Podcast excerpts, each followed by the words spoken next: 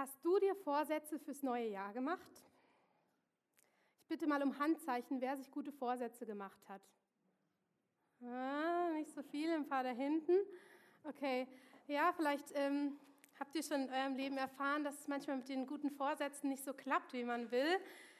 Ähm, oft vergisst man sie übers Jahr doch wieder oder man kann sie nicht so umsetzen. Ich habe mir dieses Jahr auch keine guten Vorsätze gemacht, aber ich habe das schon oft in meinem Leben getan. Ich habe mir früher richtige Listen geschrieben. Die Deutschen, die sind sowieso sehr gut da drin, sich Vorsätze zu machen. Ähm, ich habe mal die Top 10 der guten Vorsätze der Deutschen rausgesucht. Die allermeisten Leute wünschen sich weniger Stress im neuen Jahr, mehr Zeit für die Familie und für Freunde.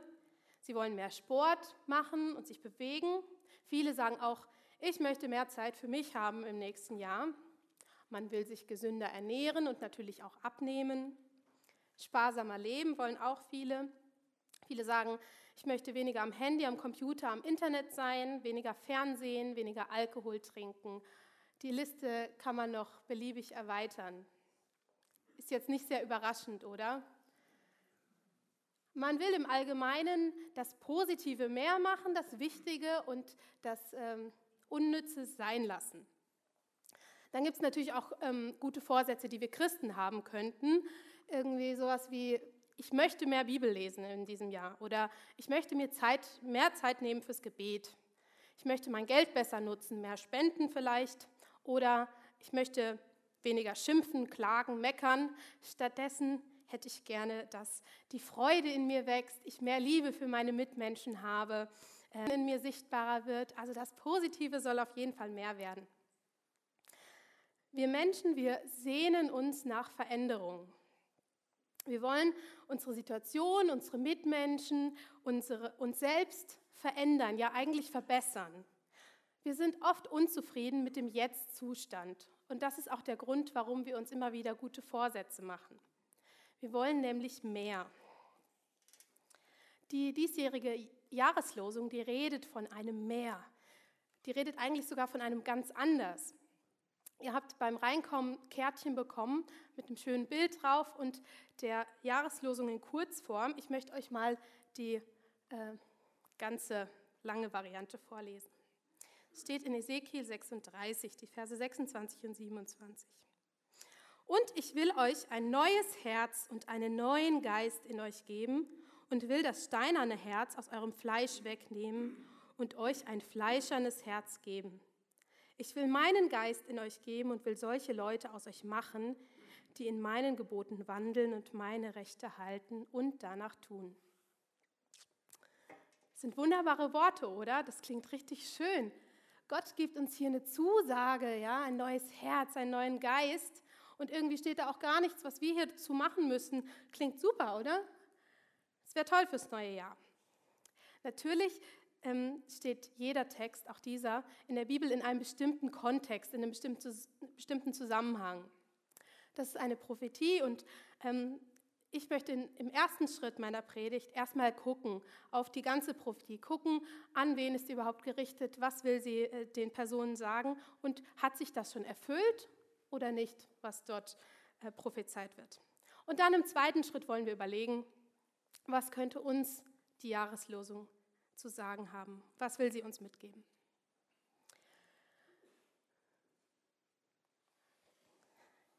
Hesekiel, ähm, der wirkt im babylonischen Exil. Das, ähm, also Israel ist schon lange in das Nord- und das Südreich geteilt.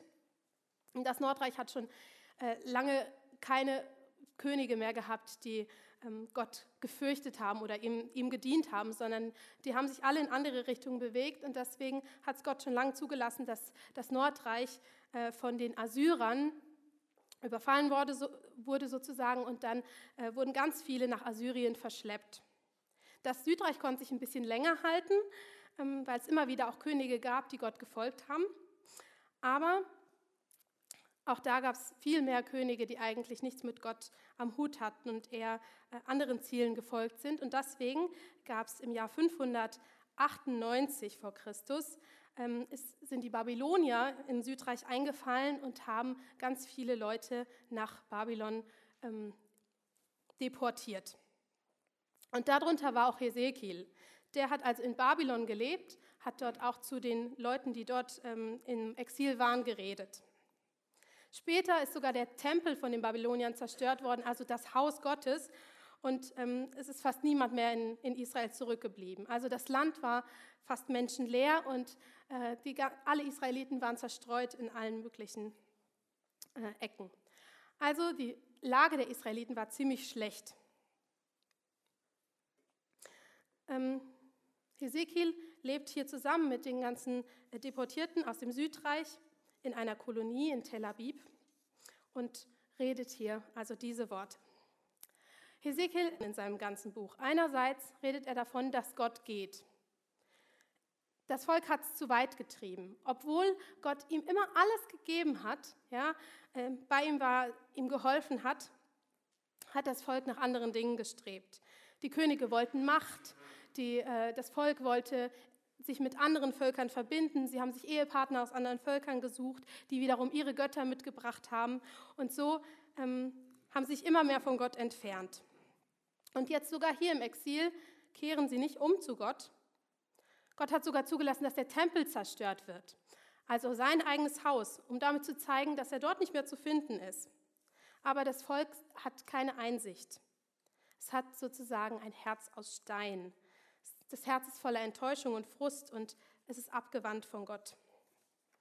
Das prophezeit hier, darum prophezeit hier Hesekiel auch weiteres Gericht für das Volk. Dann aber eine große Wende irgendwann im Buch. Ähm, Hesekiel schlägt komplett um und es ähm, wird prophezeit, dass Gott einen Neubeginn schafft. Trotz allem, obwohl das Volk nicht einsichtig war, hat Gott doch einen ähm, oder plant Gott einen neuen Anfang mit seinem Volk und einen Wiederaufbau des Tempels. Trotz all des Ärgers hat Gott sein Volk nicht aufgegeben und er zeigt hier eine riesige Treue. Er plant nicht nur äußere Veränderungen, sondern auch innere. Und genau an so einem Punkt stehen wir jetzt, ähm, wenn wir unsere Jahreslosung lesen. Der Abschnitt beginnt schon ein paar Verse vorher. Da wird nochmal die schlechte Lage der Israeliten erklärt. Sie haben ein gottloses Leben geführt, sind dann verstreut worden. Und in den Völkern, wo sie jetzt sind, da lachen die anderen über sie und sagen, hey, wenn ihr so einen Gott habt, warum seid ihr dann hier und nicht in eurem eigenen Land? Und Gott beklagt sich hier in den Versen vorher darüber, dass sein Ansehen, seine Ehre durch sein dummes Volk zerstört wird. Also weil, weil sein Volk nicht umkehren kann, reden die anderen Völker schlecht über sie und auch über ihren Gott. Und man meint eigentlich, na, die Lage ist irgendwie schlecht und keine Ahnung, was Gott jetzt machen will. Vielleicht verwirft er sein Volk vollkommen. Aber dann kommt in Vers 24 und 25 eine große Wende. Ich finde das ähm, erstaunlich. Da sagt Gott nämlich, denn ich will euch aus den Völkern herausholen und euch aus allen Ländern sammeln und wieder in euer Land bringen. Und ich will reines Wasser über euch sprengen, dass ihr rein werdet. Von all eurer Unreinheit und von allen euren Götzen will ich euch reinigen. Obwohl Gott eigentlich so unzufrieden ist mit seinem Volk, ja, und sein Volk seine Ehre äh, kaputt macht und nicht umkehren will, redet Gott hier davon, dass er einen neuen Anfang machen will mit seinem Volk. Er will es wieder sammeln, wieder ins Land bringen und es reinigen von der Schuld, die es begangen hat. Dann kommen unsere Verse. Ich lese sie nochmal. Und ich will euch ein neues Herz und einen neuen Geist in euch geben und will das steinerne Herz aus eurem Fleisch wegnehmen und euch ein fleischernes Herz geben. Ich will meinen Geist in euch geben und will solche Leute aus euch machen, die in meinen Geboten wandeln und meine Rechte halten und danach tun. Gott will also nicht nur das Alte, Schlechte reinwaschen, sondern er will was Neues in die Israeliten legen. Und hier wird ein ganz starkes Bild verwendet, ähm, nämlich das steinerne Herz. Wir haben hier kein Herz aus Stein, aber ähm, ja, Holz ist ja auch hart. Also so ein steinernes, schweres Herz, ein runterdrückt. Das ist ein Herz, was kein Leben in sich hat, was hart ist und ähm, ja, so war das Volk Israel durch all diese Verwundungen, all diese Abkehr von Gott geworden, ganz hart und hat auch keinen eigenen Ausweg mehr daraus gefunden aus seiner eigenen Härte. So ist, so ist das Herz von den Menschen. Aber Gott will ein ganz anderes draus machen. Gott will ein lebendiges Herz draus machen, ein fleischernes. Also ein Herz, was nicht so hart ist, sondern weich und lebendig, was schlägt. Ein unglaublich starkes Bild, was hier verwendet wird. Vielleicht noch mal zum Begriff Herz. Also heutzutage benutzen wir Herz ganz oft, wenn wir ähm, von den Gefühlen reden wollen. Ja? Also man sagt sowas wie, mein Herz tut mir weh, wenn ich vielleicht irgendeinen lieben Menschen verloren habe oder ähm, ich habe etwas auf dem Herzen, wenn mich was stark beschäftigt. Oder wenn ich jemanden ganz besonders mag, dann sage ich, du liegst mir am Herzen. Also die, das Herz, das ist unsere Gefühlswelt und der Kopf, das unsere, sind unsere Entscheidungen. Oder? Das ist doch heutzutage bei uns so. Man könnte also meinen, wenn Gott jetzt davon redet, dass er unser Herz oder dass er das Herz der Israeliten hier erneuern will, dann meint er damit, ähm, ich will eure Gefühle irgendwie zurechtbringen. Ihr sollt bessere Gefühle haben, euch soll es besser gehen. Und das klingt ja auch schön, ne? da fühlt man sich gleich besser, wenn man denkt, oh, ich krieg so ein neues Herz. Ganz so einfach ist das leider nicht. Ich möchte euch versuchen, das deutlich zu machen, denn im Alten Testament hat das Herz eine viel weitere Bedeutung. Es ist nämlich im Alten Testament der Sitz des Willens. Mit dem Herzen ähm, wird die Grundrichtung des Lebens entschieden. Im Herz ist die Gefühlswelt, aber auch die Vernunft, das Denken und alle Pläne werden mit dem Herz getroffen. Wenn hier also von Herz gesprochen wird, dann ist die Schaltzentrale des Menschen gemeint, nicht bloß die Gefühlswelt. Und wenn Gott davon redet, dass er ein neues Herz schenken will, dann will er den Menschen radikal verändern. Da soll also von Grund auf alles Schlechte, alles Alte raus und es soll eine komplett neue Einstellung, ein neuer Wille, eine neue Entscheidungsfähigkeit, eine neue Motivation rein. Wünschst du dir das vielleicht auch manchmal? Wenn du es vielleicht wieder nicht schaffst, deine guten Vorsätze in die Tat umzusetzen? Vielleicht strengst du dich an und tust, aber es scheint sich nichts zu verändern. Vielleicht verstrickst du dich manchmal in dir selbst, in deinen Eigenschaften und Verhaltensweisen, die du nicht haben willst, aber nicht los wirst.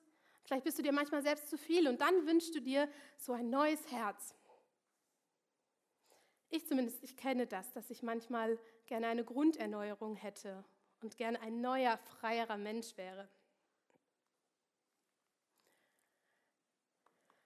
Gott sagt, er will uns ein neues und einen neuen Geist schenken. Was ist das jetzt für ein neuer Geist? Im nächsten Vers wird es nochmal äh, genauer erläutert. Da sagt Gott nämlich genauer, was für Pläne er hat und vor allem, wie er, den, also wie er es umsetzen will, den Menschen zu verändern. Er sagt nämlich, er will den Menschen seinen Geist geben, also seinen Heiligen Geist. Und der Geist Gottes soll in uns Veränderung schaffen und dafür sorgen, dass wir nicht mehr zurückfallen.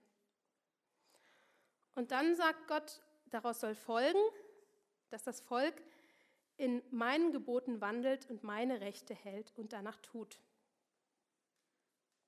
Gott will also sein Volk so erneuern, dass sie wieder so leben, wie es ihm gefällt. Und das will er durch seinen Geist tun. Klingt nach einem Erfolgsmodell, oder? Und danach kommen noch viele Verse, wo ganz typisch alttestamentlich Heilszusagen an Israel gegeben werden. Sie sollen wieder in ihr Land zurückkehren dürfen. Sie werden genug Essen haben, gute Ernten. Sie werden Reue zeigen und Einsicht. Alles soll wieder um sie herum aufgebaut werden. Die Städte werden wieder bewohnt sein. Sie werden gutes Ansehen bei ihren Nachbarvölkern haben, ein üppiges Land, gut bewohnt und bewirtschaftet und die Bevölkerung soll wachsen ohne dass es Israel irgendwie verdient hätte, verändert Gott sowohl die Situation als auch sie selbst radikal, aus reiner Gnade, nur weil er sie liebt. Das ist zumindest mal die Heilszusage, die er gibt. Doch wie erfüllt sie sich? Das ist noch eine entscheidende Frage. Bei vielen Prophetien gibt es verschiedene Stufen der Erfüllung. Ähm, auch Prophetien haben ganz klar einen Empfänger und meistens ist es das Volk Israel zur damaligen Zeit. Wenn wir hier also von Herzenserneuerung reden, und ich habe manchmal schon so leichtfertig wir gesagt, dann gilt das erstmal dem Volk Israel im Exil. Also können wir nicht alles ohne weiteres auf uns übertragen.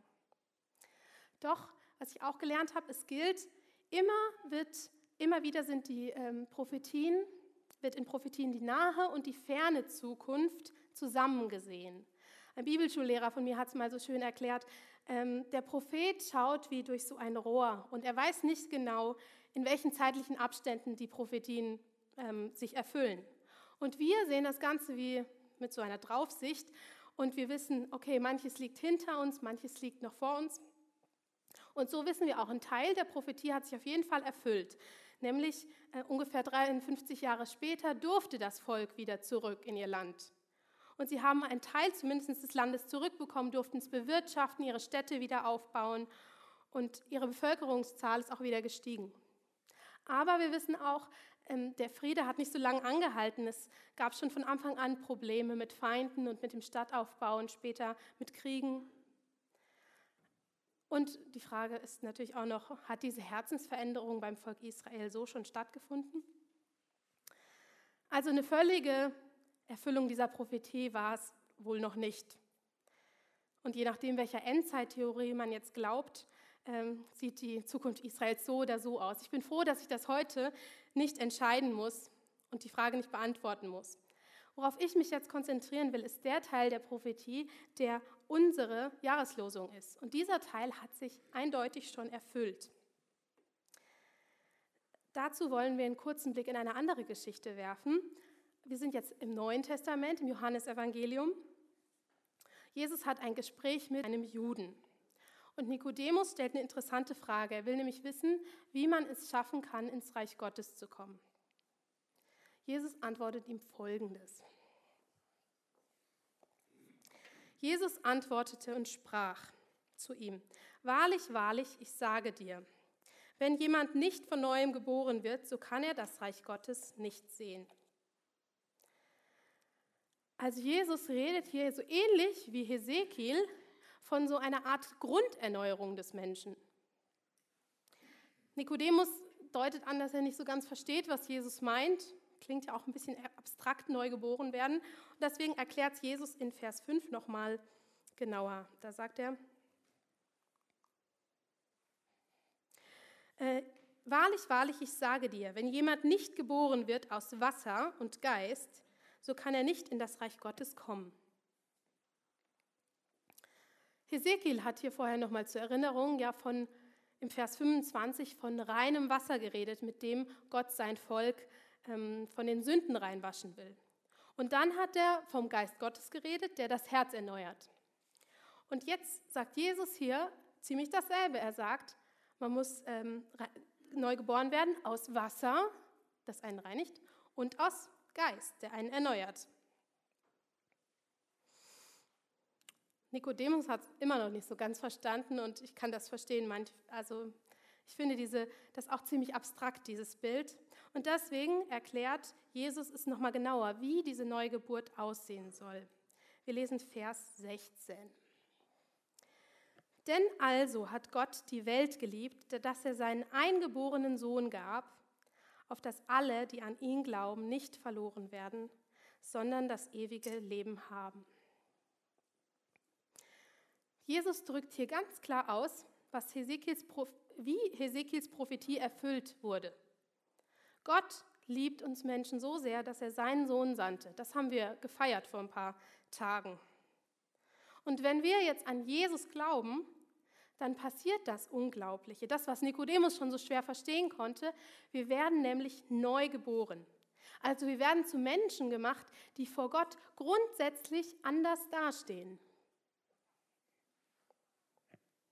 Und genau das ist der Punkt, von dem Hesekiel geredet hat vorher. Gott will unser Herz, also unser ganzes Inneres, erneuern. Das erfüllt sich in Jesus, denn Gott schickt seinen Sohn, der unschuldig für unsere Schuld stirbt und uns deswegen freiwäscht. Und Gott schickt auch seinen Geist, der uns innerlich erneuert. Gott schickt also Jesus und seinen Heiligen Geist, damit wir einen Neuanfang haben können. Hesekiel schreibt das aus seiner Perspektive an das Volk Israel, natürlich. Aber wie ihr schon gemerkt habt, ich sage immer wieder wir und uns. Denn wir wissen heute, dass das auch uns gelten darf, dass Jesus auch für uns gekommen ist und dass der Heilige Geist auch ein Geschenk an uns ist. Jetzt vielleicht noch zu dem Teil, der für uns und unser Leben ein bisschen spannender ist, nämlich, was hat es jetzt mit dir und mit mir zu tun? Vielleicht sitzt du hier, vielleicht zum ersten Mal oder schon öfters, und du hörst so meine Rede und merkst, dass diese Erneuerung des Herzens definitiv bei dir noch nicht stattgefunden hat. Du hörst dir die ganze Geschichte vom Volk Israel an und vielleicht sagt sie dir nicht viel, aber du merkst, dass du diese Erneuerung eigentlich willst.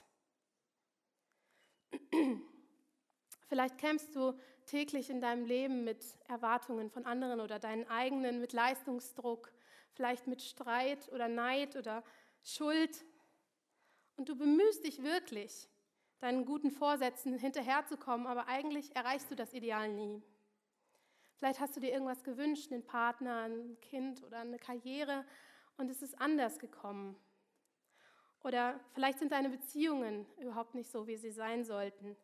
Dein Alltag ist vielleicht ein gehetzter Lauf oder er ist so langweilig, dass du keine Freude hast. Und irgendwie fehlt dir in allem der Sinn. Dann ist diese Prophetie genau für dich gedacht. Gott hat uns Menschen geschaffen und er will nicht, dass wir in so einer Sinnlosigkeit durchs Leben laufen. Er will nicht, dass wir ohne ihn leben. Und deshalb hat er Jesus geschickt, damit Menschen wieder mit Gott versöhnt sind. Hast du eine Erneuerung des Herzens noch nicht erlebt? Dann lerne Jesus kennen. Schau ruhig in die Bibel. In den vier Evangelien, Matthäus, Markus, Lukas und Johannes, kann man Jesus wunderbar kennenlernen. Oder rede einfach mit Jesus. Das kann man einfach so machen. Er hört das und er antwortet auch. Und wenn du dir das alles noch nicht so zutraust, dann, dann frag doch einfach jemanden hier, von dem du weißt, dass er mit Jesus lebt. Frag ihn, wer Jesus eigentlich ist. Und lass gerne für dich beten. Am Ende des Gottesdienstes werden hier Leute bereitstehen, die gerne mit dir beten oder mit dir reden. Hast du also eine Erneuerung des Herzens noch nicht erlebt? Dann lerne Jesus kennen. Oder du kennst Gott schon und glaubst an Jesus Du hast schon mal einen Anfang mit ihm gemacht und du hast diese lebensverändernde Kraft vom Heiligen Geist schon gespürt in dir. Vielleicht lebst du schon lange mit Jesus, hast einen aktiven Glauben, aber du merkst trotzdem manchmal, dass diese Worte, die der Jahreslosung, in dir eine Sehnsucht wachrufen. Eine Sehnsucht nach Veränderung, die du nicht selbst tun musst. Eine Sehnsucht nach Berührung von Gott, vielleicht einem Leben, das sinnvoller ist und nicht mehr so voll mit Ablenkungen und Stress. Oder du wünschst dir ein Leben, das nicht mehr so langweilig ist, sondern spannender wird. Ich zumindest, ich kenne das aus meiner Erfahrung, dass ich manchmal das Gefühl habe, ich lebe als Christ weit unter meinen Möglichkeiten. Ich nutze meine Freiheit, die Jesus mir gegeben hat, nicht so aus, wie ich könnte oder ich habe nicht die Gelassenheit, die ich haben könnte oder nicht die Freude, die ich haben könnte. Und dann frage ich mich, wo ist dann eigentlich das neue Herz in mir? Ich bin doch Christ, wo zeigt sich das Herz in mir? Oder habe ich irgendwas falsch gemacht? Wenn du auch manchmal solche Gedanken hast und dich nach mehr von diesem neuen Herzen sehnst und diesem neuen Geist, dann kann ich dich beruhigen. Alles ist in Ordnung mit dir. Es ist sogar ein gutes Zeichen, wenn man sich nach Erneuerung sehnt. Und zuerst einmal möchte ich noch eins klarstellen. Wir haben ein neues Herz, wenn wir an Jesus glauben. Das ist eine Tatsache, ob wir es jetzt spüren oder nicht. Dieser Teil der alten Prophetie hat sich in uns erfüllt. Und dessen darfst du dir sicher sein, auch im Alltagskampf und im Chaos vielleicht. Auch wenn du denkst, alles könnte besser laufen. Wenn du an Jesus glaubst, dann hast du dieses neue Herz. Dann bist du wiedergeboren und dann kommst du in Gottes Reich. Das ist sicher. Und dann noch das Zweite, ich glaube, innerhalb unseres großen Neuanfangs, den wir haben, der unser Leben gerettet hat, gibt es immer wieder kleine Neuanfänge auf unserem Weg als Christen. Gott lädt uns immer wieder dazu ein, uns von ihm das Herz erneuern zu lassen. Uns von alten Einstellungen zu trennen und von alten Verhaltensweisen und neue anzunehmen, uns verändern zu lassen, unsere Gedanken und Gefühle. Aber was er will, ist, dass wir unsere Veränderung nicht versuchen, immer selbst zu schaffen, dass wir uns immer selbst bemühen, uns gute Vorsätze machen, die wir dann nie erfüllen können oder nie einhalten können, sondern er wünscht sich, dass wir Erneuerung bei ihm suchen, dass wir zu ihm kommen. Hast du also schon mehrere erfolglose Versuche hinter dir, dich zu verändern? Dann lass dich von Gottes Geist erneuern. Lass dir die Jahreslosung dieses Jahr immer wieder eine Erinnerung sein. Erstens, dass du ein neues Herz hast und zu Gott gehörst. Und zweitens, dass du Gott immer wieder um Erneuerung bitten darfst und sie auch von ihm erwarten darfst. Denn er lässt sich nicht lange bitten, sondern will helfen. Deswegen gibt er ja die Verheißung. Hast du also erfolglose Versuche hinter dir, dich zu verändern? Dann lass dich von Gottes Geist erneuern. Zum Schluss möchte ich noch sagen, ich denke, wo du auch stehst, die Jahreslosung hat auch dir was zu sagen. Gott will unser Herz, also unseren Willen, unsere Grundrichtung des Lebens, unsere Gefühle, unsere Gedanken, unsere Pläne, also unseren ganzen inneren Menschen erneuern. Er will ihn ein für alle Mal erneuern und immer wieder. Und ich denke, Erneuerung ist etwas ganz anderes als bloße Veränderung.